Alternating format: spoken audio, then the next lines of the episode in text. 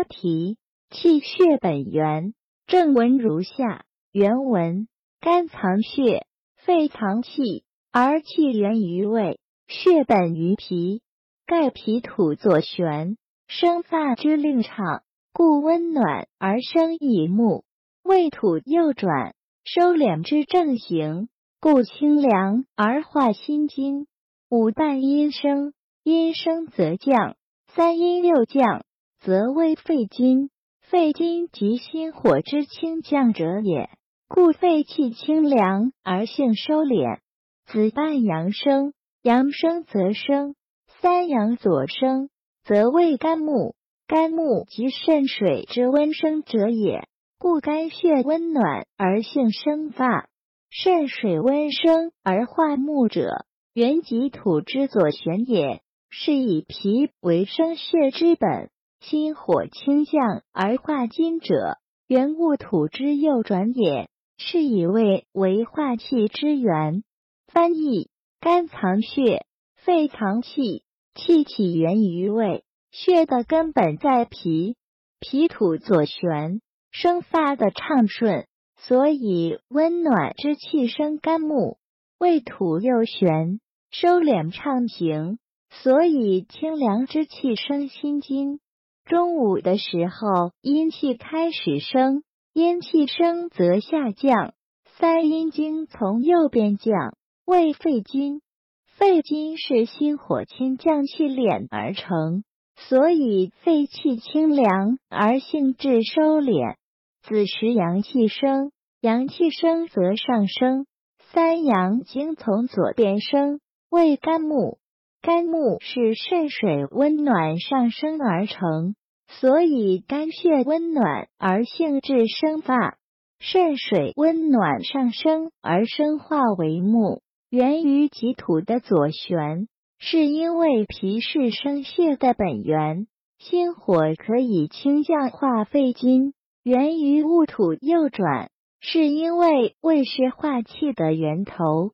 解读以下是西医对胃的解释，基本也是与中医暗合的。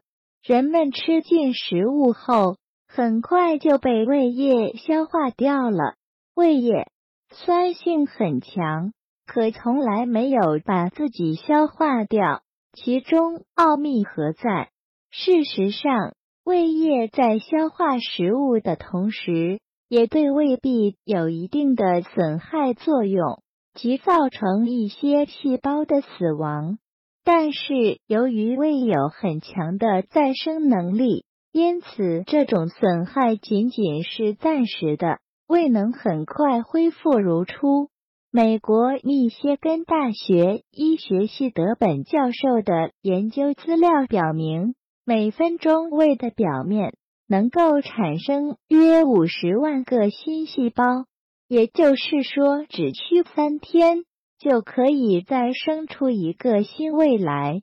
然而，由于胃液能在几小时内把胃的组织融化掉。只靠产生的新细胞还来不及完全弥补所造成的损失，因此还得另有本领才行。胃的第二个本领是胃壁覆盖着一层厚厚的，被称为胃黏膜的上皮细胞，它与胃液直接接触，使带有腐蚀性的胃液不能渗入到胃的内壁。如果胃内产生过多的酸液，就会导致胃溃疡。由于胃黏膜具有特殊的保护作用，所以可免遭或只受到轻度的酸液侵蚀。胃液主要是由胃蛋白酶和盐酸所组成。胃蛋白酶是一种蛋白质，它是一种无害的消化酶。但盐酸却不同，它具有很强的腐蚀性，能轻而易举的毁坏胃的组织细胞。因此，只靠胃的再生能力和胃黏膜的保护作用还不够，在胃壁上皮细胞上面还覆盖着薄薄的一层碳水化合物，即所谓的糖体层。它可以进一步加强对胃的保护。另外，在胃壁里层还覆盖了一层由脂肪物质组成的，称为类脂体的物质。此类物质对盐酸的氢离子和氯离子具有很强的阻碍作用，这是为保护自己的第三个绝活。近年来，科学家发现胃黏膜上皮细胞能不断合成和释放耐源性前列腺素，它对胃肠道黏膜有明显的保护作用。此外，还有人证明胃肠道是人体内最大的内分泌器官，能分泌新的激素都是肽类物质。原文气统于肺，凡藏腑经络之气，皆肺气之所宣布也。其在藏腑则曰气，而在经络则谓胃。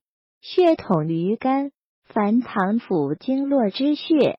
皆肝血之所留住也，其在藏腑则曰血，而在经络则谓营。营卫者，经络之气血也。翻译：气由肺来统领，在肺的指挥下运行。凡是五脏六腑经络的气，都是肺气宣发四部的。无论气处于何种脏腑之中时，皆称为气。当开始运行于经络时，则称为胃。血统于肝，血在肝的指挥下运行。无论血处于何处脏腑之中时，皆称为血；而运行于经络时，则称为营。胃气与营气是经络里的气血。解读气与血之间，也是一种统领的关系。气统帅血的运行，中医在依据这一理论治疗时，要分清病邪所在于气分还是血分。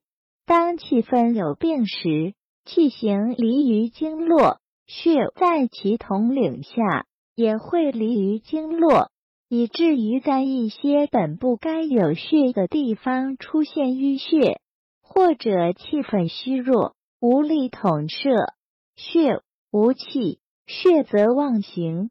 好比三军没有统帅，则士兵就会散漫，四处游荡，在不该出现的地方出现，导致吐血或者溺血都是有可能的。所谓气血两虚，血虚是指血中的精微物质缺少。对于身体各处提供营养物质和滋润作用发挥不够，导致的身体不适，需要予以补充精微物质。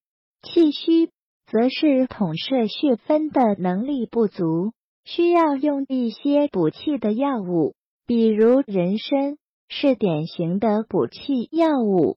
气血充盈者，身体强健，面色红润。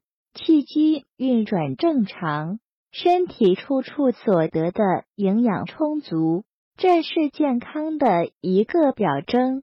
有些人身体不适表现在天天心里烦躁、额头起痘，而下半身却很冷，常年足膝冰凉，这在中医看来就属于气滞。